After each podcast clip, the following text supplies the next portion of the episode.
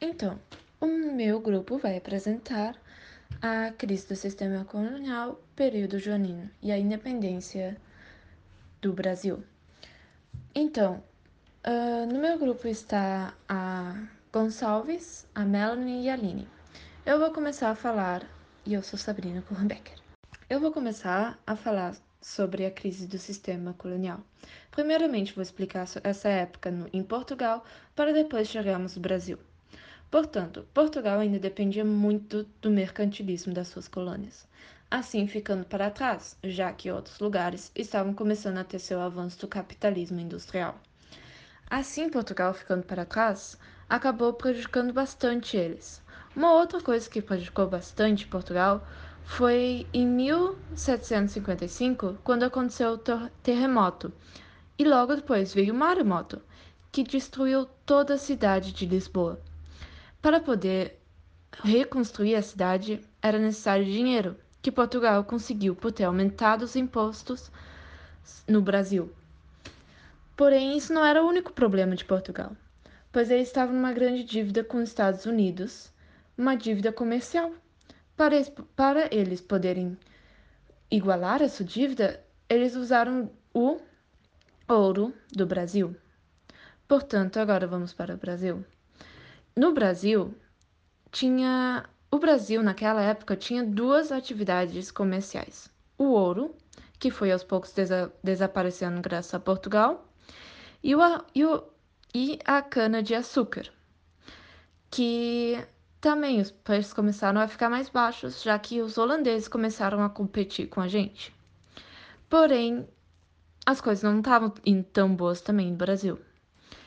Mas no Brasil, tinha um desenvolvimento interno, que era pecuária, porém, como dito, era interno. Portugal, percebendo que as coisas também não estavam sendo fáceis no Brasil, e isso prejudicou Portugal também, já que Brasil é uma colônia de Portugal, Portugal decidiu simplesmente aumentar mais uma vez o imposto, o que apenas só piorou tudo, pois causou uma insatisfação na, em Minas Gerais.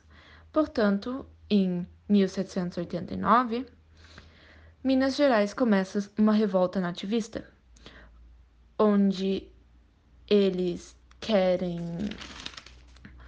onde os membros da elite e das camadas médias urbanas, influenciados pelas suas ideias iluministas, organizam uma insurreição que foi praticamente influenciada pela independência dos Estados Unidos. Um, não, porém, uma coisa bem importante a ser notada é que Minas Gerais ele não queria, eles não queriam a independência do Brasil. Eles queriam apenas a independência dos, de Minas Gerais. Assim, eles queriam indústrias e universidades em Minas Gerais, porém não queriam abolir a escravidão. Mas essa revolta não durou muito tempo, pois alguém que fazia parte de lá foi dedurar para a coroa. Assim, todo mundo foi preso, porém somente Tiradentes, que foi honesto com a coroa, ou seja, ele admitia as coisas, só ele foi morto. Um pouco mais para frente, em 1798, aconteceu mais uma revolta nativista, mais uma revolta nativista. Dessa vez na conjuração de Baiana, novamente aconteceu por insatisfação do povo. A insatisfação dessa vez foi o fato de Salvador ter deixado de ser a capital do Brasil.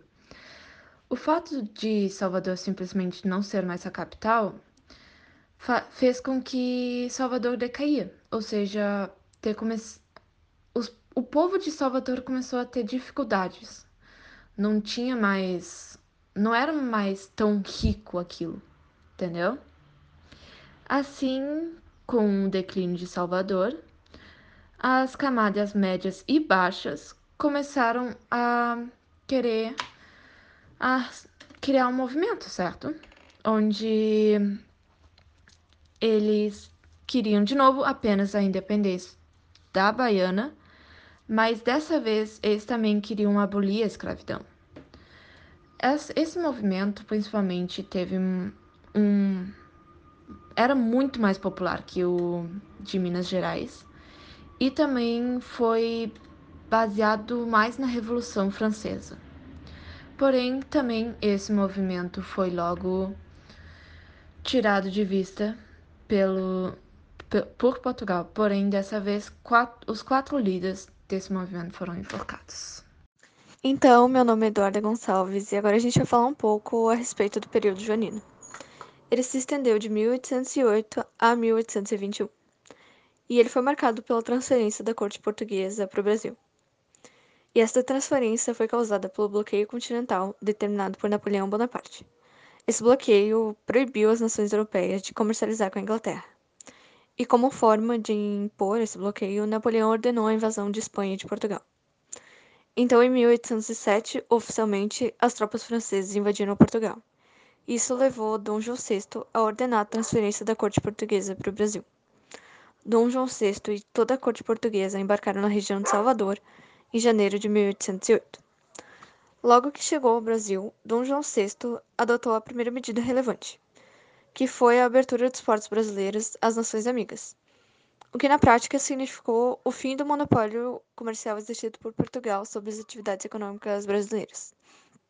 Isso permitia também aos grandes comerciantes e proprietários, e proprietários de terras brasileiras que negociassem diretamente com os compradores estrangeiros. Para Portugal, essa medida era resultante de uma necessidade óbvia, tendo em vista que com a ocupação francesa seria meio que impossível comercializar com os portos portugueses.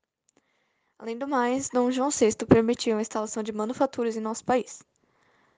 Fora isso, ele criou incentivos para que essas manufaturas surgissem. E apesar dessa medida ter sido muito importante, as mercadorias manufaturadas aqui produ produzidas, elas ainda sofreram com a concorrência das mercadorias inglesas, porque essas mercadorias inglesas elas tinham preços e qualidades mais atrativos. Também foi por ordem de Dom João VI foram desenvolvidas faculdades de medicina em Salvador e no Rio de Janeiro, museus, teatros e bibliotecas. Todas essas medidas contribuíram para o crescimento do intelectualismo, e possibilitou a circulação de ideias, sobretudo na capital. Esse crescimento intelectual acabou incentivando a, vi a vinda de artistas estrangeiros e intelectuais para o nosso pro Brasil, no caso. Porém, em 1815 foi tomada a mais importante medida de Dom João, quando o Brasil foi elevado à condição de reino, fazendo assim com que surgisse o Reino de Portugal, Brasil e Algarves. E isso aconteceu porque as nações integrantes do Congresso de Viena achavam inaceitável que um rei europeu estivesse em uma colônia e não em um reino de fato. Enquanto Dom João estava no Brasil, ele se envolveu diretamente nas questões territoriais nas nações e territórios vizinhos, dominados pelas nações estrangeiras. Primeiro houve a invasão da Guiana Francesa, realizada em 1809, e Dom João ordenou essa ocupação junto com as tropas inglesas, como forma de represália à ocupação de Portugal pelos franceses. A presença lusitana na Guiana Francesa se estendeu até 1817, que foi quando essa região foi devolvida à França depois da derrota de Napoleão. Outra questão muito importante que gerou impactos no Brasil depois da independência foi o conflito pela Cisplatina. Por ordem de Dom João VI, a banda oriental do Rio da Prata, que hoje em dia é Uruguai, foi invadida e anexada no território brasileiro em 1811. Pouco tempo depois, em 1816, guerras foram travadas contra José Artigas, que lutava pela independência do Uruguai. Então, eu sou a Melanie e agora eu vou falar sobre o fim do período joanino e de como de fato começou a independência do Brasil, que se deu entre os anos de 1820 a 1822, na qual, em 1820, estava ocorrendo a Revolução Liberal do Porto, que foi onde os portugueses começaram a exigir a Constituição Portuguesa e o retorno de Dom João VI a Portugal, sendo decidido nas cortes os representantes portugueses que tinham o objetivo de recuperar a economia portuguesa. Quando Dom João VI retornou a Portugal no ano seguinte, 1821, deixou seu filho Pedro como regente no Brasil, o que fez com que os representantes portugueses ficassem indignados e pensassem na possibilidade de retornar Pedro pa para Portugal e recolonizar o Brasil. Porém, lideranças brasileiras pressionaram para que Pedro ficasse.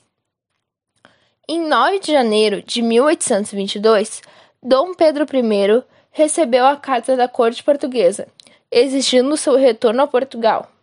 Porém, o mesmo declarou a independência do Brasil em 7 de setembro de 1822, sendo instruído pela imperatriz Leopoldina e os seus conselheiros. Independência do Brasil foi declarada no dia 7 de setembro de 1822. Por meio da independência, o Brasil deixou de ser uma colônia portuguesa e passou a ser uma nação independente. O que causou foi a corte portuguesa decidiu mudar-se para o Brasil para fugir das tropas napoleônicas que invadiram Portugal. Em represália pelo país ter furado o bloqueio continental. Por causa disso, ocorreram mudanças sensíveis no Brasil, que ficou conhecido como período joanino. Essas mudanças ocorreram no campo cultural, econômico e político do país. Mas o lado positivo foi que, com a chegada permanente dos portugueses, gerou a abertura de um leque de oportunidades econômicas que beneficiaram os comerciantes instalados no Brasil por meio do Dom João VI, também foram tomadas medidas que permitiram a construção de universidades, teatros e bibliotecas, fazendo com que art artistas e intelectuais viessem para o país e a circulação de conhecimento nele aumentasse. O Brasil se posicionou como um país expansionista nas relações internacionais. O rei João VI iniciou um conflito pelo controle da Guiana Francesa e da da Hispanina hoje o Uruguai. As mudanças neste país são inúmeras, mas o vento do separatismo só começou a explodir em 1820. Na época, Joanino, por meio da ação realizada em 16 de dezembro de 1815, a mudança do status do Brasil pode ser claramente identificada. Naquela data, o Brasil foi elevado a reino, não mais uma colônia de Portugal mas uma parte do Reino de Portugal. Portanto, este último é denominado Reino de Portugal, Brasil e Algarve. A independência do Brasil veio ao mesmo tempo em que a elite brasileira percebeu que os portugueses estavam ansiosos para reconstruir as relações coloniais. Quando esse relacionamento se tornou insustentável, o separatismo tornou-se uma escolha política e o regente acabou sendo persuadido a seguir esse caminho cortes de Portugal tomaram medidas impopulares aqui no Brasil, como exigir o retorno do, do regente e enviar tropas adicionais ao Rio de Janeiro.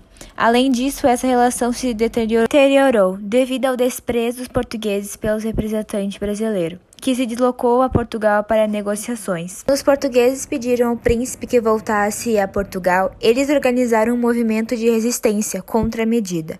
Portanto, o Clube da Resistência foi estabelecido no Brasil e o Senado brasileiro recebeu uma carta com milhares de assinaturas para defender a permanência do príncipe aqui. O movimento que exigia a permanência de Dom Pedro motivou-o a desafiar a ordem das cortes, que levaram ao Fico Dei em 9 de janeiro de 1822. Pedro anunciou publicamente que ficará no Brasil. Apesar da forte insatisfação, o separatismo ainda não se, não se tornou uma opção de consolidação na mente dos brasileiros.